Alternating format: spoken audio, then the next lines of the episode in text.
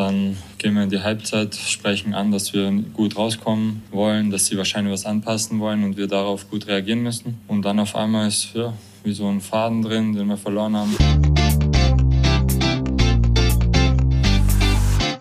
BVB Kompakt. Dein tägliches Update immer um 5. Ihr habt es gehört, Dortmund hat den Faden verloren im Spiel gegen die TSG Hoffenheim, sagt Marcel Sabitzer und das ist echt noch harmlos formuliert für die schwache Leistung am Sonntag. Dortmunds Aufholjagd in der Liga ist erstmal vorbei. Der BVB liegt bereits 20 Punkte hinter Tabellenführer Bayer Leverkusen und nicht nur das, die Niederlage war bereits das dritte Spiel in Serie ohne Sieg. Über diesen Rückschritt sprechen wir heute, ebenso über wiederkehrende Fehlermuster und über den Tag danach. Schön, dass ihr eingeschaltet habt. Ich bin Daniel Immel und ihr hört BVB Kompakt. Innerhalb drei Minuten hat der BVB das Heimspiel gegen die TSG Hoffenheim verloren. Innerhalb drei Minuten rutschte Borussia Dortmund von der Gewinner auf die Verliererstraße. Bis zur 61. Minute führte der BVB mit 2 zu 1.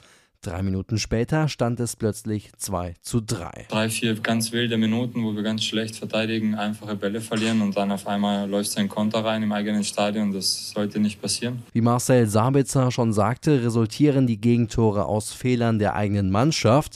Sowohl beim Ausgleich als auch beim 2 zu 3 leitete Niklas Füllkrug mit Patzern die Treffer ein.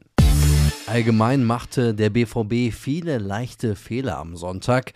Auch der frühe Rückstand entstand ja durch einen Fehler in der Hintermannschaft. Und auch darüber hinaus agierte der BVB oft ungenau. Nico Schlotterbeck war beispielsweise an allen drei Gegentoren beteiligt. Er ist in alte Muster zurückgefallen. Dieser Rückfall und allgemein die Fehleranfälligkeit könnte in den kommenden Spielen zum Problem werden.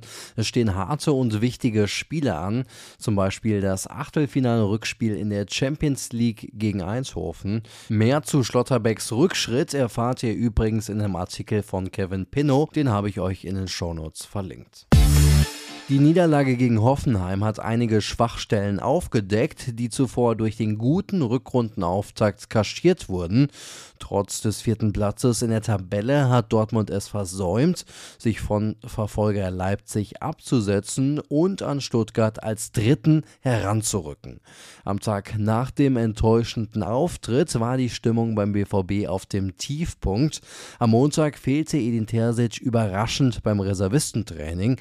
Angeblich krankheitsbedingt. Gegen 11.34 Uhr verließ der Trainer das Gelände am Montag. Zuvor leitete er noch die turnusmäßige Sitzung, die auf die Spieltage folgt. Das Fehlen beim Training am Montag verstärkte die Spekulationen über die Zukunft von Terzic. Die Fans zeigen sich zunehmend ungeduldig und auch das Verhältnis zwischen Trainer und Fans hat sich spürbar verschlechtert.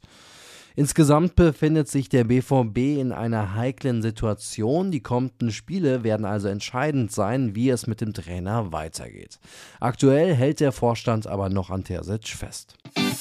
Es rumort beim BVB und wahrscheinlich auch bei euch völlig verständlich nach der Niederlage am Sonntag. Um euch auf bessere Gedanken zu bringen, lege ich euch unseren Spezialpodcast zu Ottmar Hitzfeld ans Herz. Die erste Folge könnt ihr überall hören, wo es Podcast gibt. Alle weiteren Folgen gibt es exklusiv bei den Ruhrnachrichten. Dazu benötigt ihr das RNBVB-Abo. Das gibt's drei Monate lang für nur drei Euro. Den Link habe ich wie immer in die Shownotes gepackt.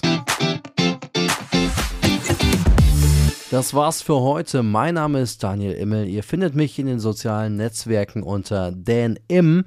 Danke fürs Einschalten heute. Bis morgen. Tschüss.